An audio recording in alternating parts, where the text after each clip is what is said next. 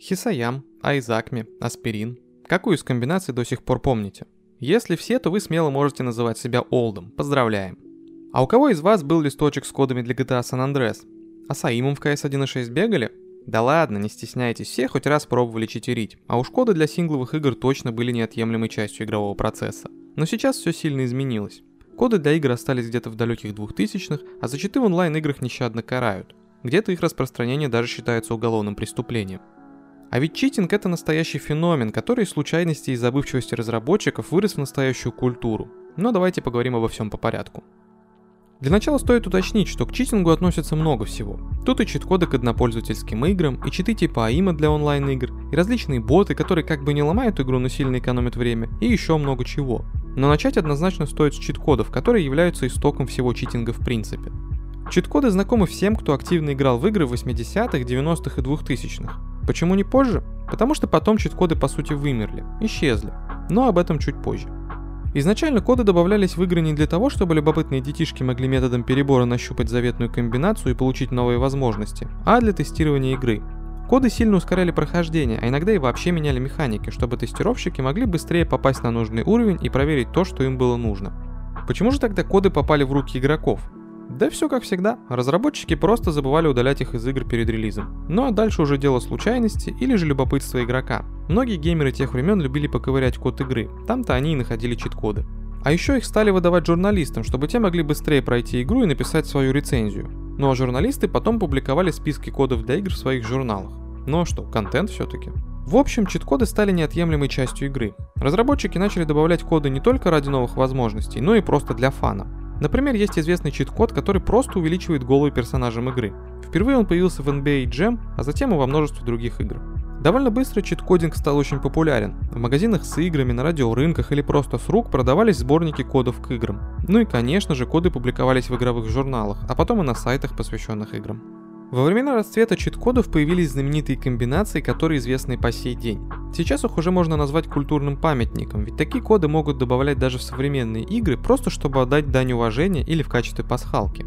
Например, один из самых знаменитых чит-кодов в мире, Konami код, является одной из таких классических комбинаций. Популярность он получил благодаря игре Contra, в которой использование Konami кода давало 30 жизней. Код представляет из себя комбинацию вверх-вверх, вниз-вниз, влево-вправо, влево-вправо, BA старт. После обретения популярности этот код появлялся в огромном множестве игр, в том числе современных. Konami код стал своеобразным мемом и глобальной пасхалкой для всей игровой индустрии. Но игры становились все сложнее и масштабнее, работа над ними велась гораздо дольше и внимательнее, так что коды стали исчезать. Программисты использовали для тестирования игр другие методы, а специально добавлять коды в игру было уже некогда или просто лень. На какое-то время стали популярны специальные программы, заменяющие собой классические чит-коды. Наверняка вы помните Art Money, которая позволяла накрутить себе денег и опыта в играх. Такие программы работали с множеством игр, по сути являясь теми же сборниками кодов, только гораздо удобнее. Окончательно чит-коды умерли, когда появилась мода на онлайн-игры. Сингловые проекты потеряли значительную часть аудитории, да и производство игр стало совсем уж не таким, как раньше. Но читинг не исчез, а развивался вслед за модой. Стали появляться читы для онлайн-игр. Поначалу читов было немного, и они были очень простыми. Да и ситуация не особо располагала к их серьезному распространению. В онлайн-игры большинство играли в компьютерных клубах, а там в качестве античита были кулаки других игроков, так что никто особо не нарывался. Достать читы во времена, когда интернет еще не был в каждом доме, тоже было непросто.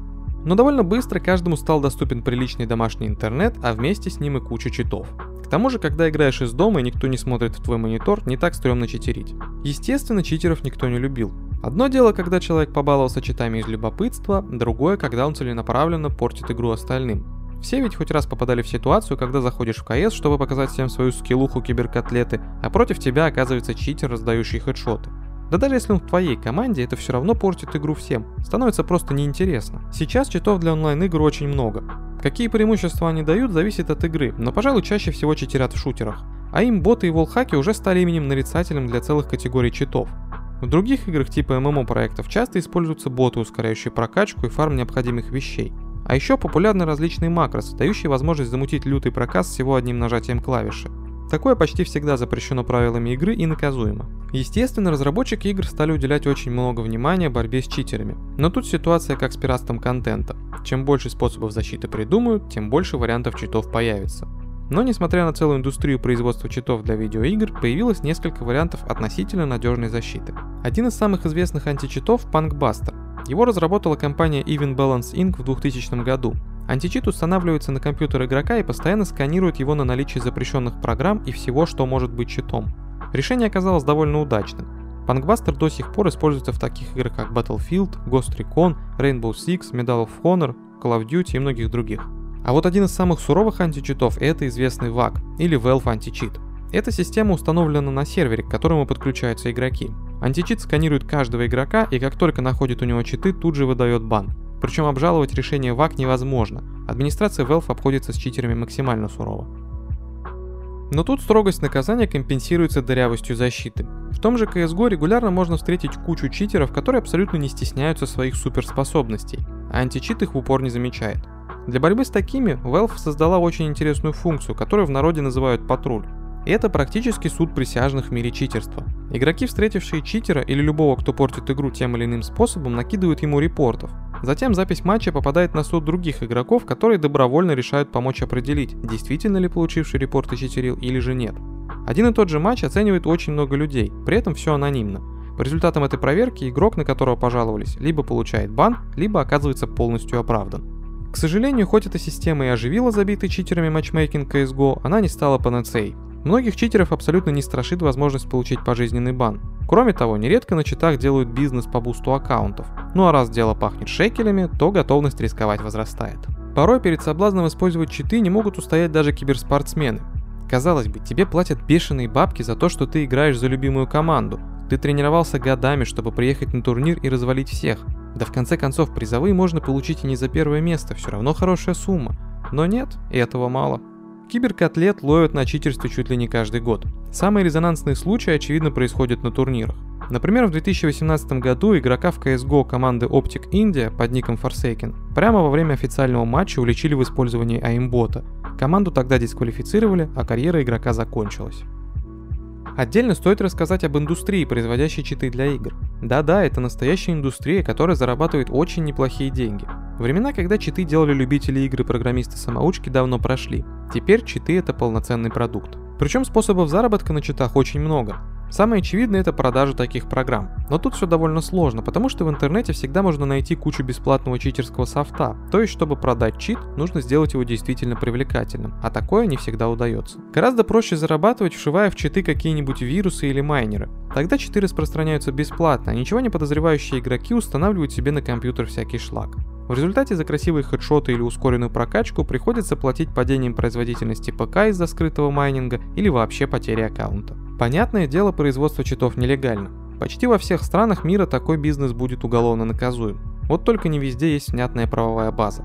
В странах СНГ с производителями читов, насколько нам известно, особо бороться не умеют. Даже если сдать полицию условного Васю, торгующего читами, едва ли кто-то сможет что-то доказать. А вот в США или Китае все работает иначе. К примеру, в феврале 2019 года американец Джонни Перрис получил по итогам суда штраф в 216 тысяч долларов. Джонни создавал читы для GTA Online, а в суд на него подало издательство Take-Two. Более существенную сумму смогла отсудить компания Blizzard у немецкого создателя читов для World of Warcraft и Overwatch. Дело было в 2017 году. Тогда производитель запрещенного софта попал на 8,5 миллионов вечно зеленых. Но лидером по суровости наказаний для производителей читов, пожалуй, можно назвать Китай. Здесь те, кто клепает запрещенные программы, зарабатывают много, а потом садятся надолго. Одно из крупнейших задержаний произошло в январе 2018 года. Тогда по делу о производстве читов полиция забрала аж 120 человек. Есть у читинга и обратная сторона медали. Пока кого-то судят за производство читов, разработчики игр сами не прочь продать некоторые дополнительные возможности игрокам. Конечно, продавать совсем лютый нагиб вроде аимботов или спидхака никто не станет, но вот что-то помягче очень успешно монетизируют. Если в онлайн-проектах разработчики все же стараются держать баланс и не ломать игру донатом, то вот в сингловые проекты потихоньку пробирается продажа по сути тех же самых чит-кодов. Раньше игрок мог ввести какую-либо комбинацию и получить ускорение прокачки, новое оружие, дополнительный патрон или другие преимущества. Сейчас для этого нужно вводить не набор букв и цифр, а номер и пин-код от банковской карты.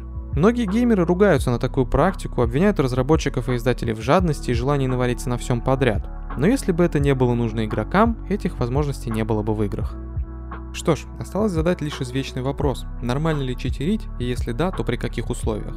Но стоит ли его задавать? У каждого и так уже готов ответ, ведь читы и читеры настолько старые повсеместные явления, что с ними сталкивался каждый, кто играл в видеоигры. Стоит ли задавать вопрос, почему некоторые люди читерят на постоянной основе, а другие наоборот не приемлют никаких послаблений и упрощений игры? Пожалуй, этот вопрос тоже не имеет смысла, тут у каждого своя правда. Читы и читеры были, есть и будут неотъемлемой частью игр. Кто-то баловался чит-кодами для игры на Денди, кто-то накручивал себе голды в Варкрафте, а кто-то заходил в КС с аимом. Так или иначе, к миру читинга причастен каждый. Ну и да, напоследок скажем одну очевидную мысль, которую нельзя не сказать.